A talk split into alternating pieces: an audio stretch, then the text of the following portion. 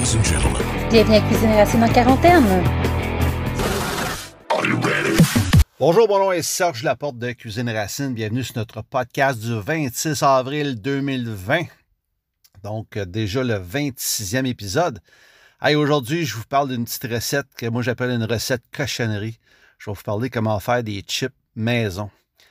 Euh, souvent, euh, chez nous, on en a fait, euh, les vendredis soirs, on en faisait souvent, les fins de semaine, on faisait souvent, surtout avec des activités avec les enfants quand ils étaient plus jeunes. Aujourd'hui, ils sont, rendus des alentours de 30 ans. Mais je suis certain qu'ils se souviennent de ces journées-là, de ces soirées-là où ce qu'on faisait des soirées cochonneries.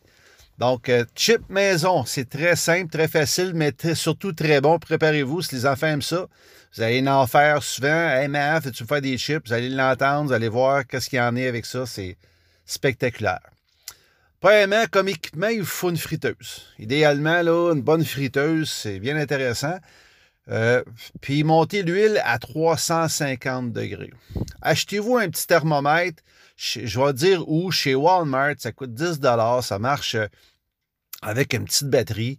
C'est digital. Ça fait la job. Je vais vous expliquer pourquoi.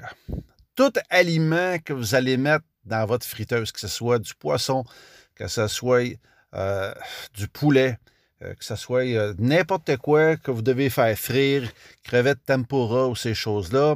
Là, on parle de chips.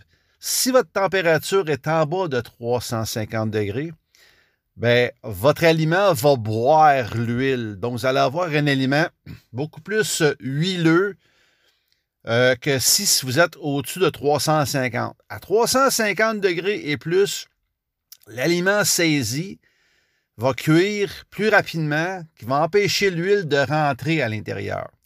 Donc, assurez-vous que vous êtes au-dessus de 350 degrés, surtout quand vous mettez la deuxième batch. hein, on va parler en québécois, on parle de batch. Donc, euh, quand vous allez mettre la deuxième batch, assurez-vous que vous êtes encore à 350 degrés parce qu'on recommence le processus. Une friteuse, un thermomètre, on est équipé. Vous allez trancher des patates. Moi, idéalement, je prends des patates rouges. Vous allez trancher soit avec, si vous avez, la dextérité fine, faites-le avec un bon couteau coupant, ou si vous avez une mandoline, ça va faire une job supérieure. Plus rapide, plus égal.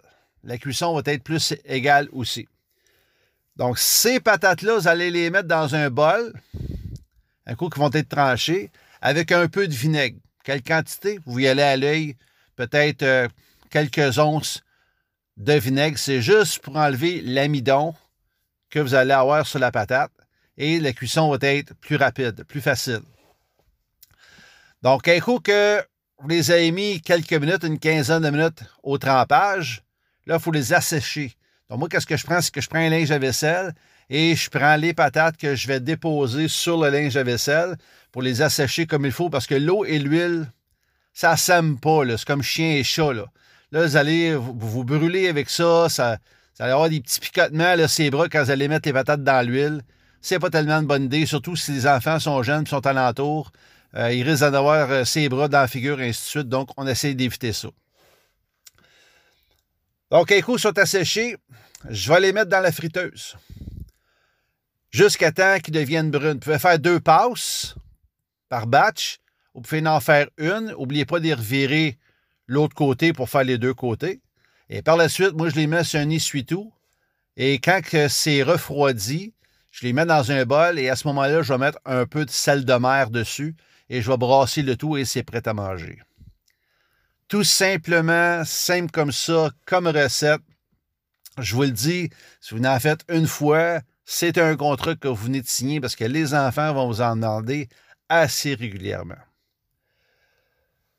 Vous pouvez nous suivre sur Facebook, sur Twitter, sur Instagram, sur Pinterest, surtout sur notre site Internet. Vous pouvez nous envoyer vos recettes. Il y a déjà des recettes qui sont déjà rentrées.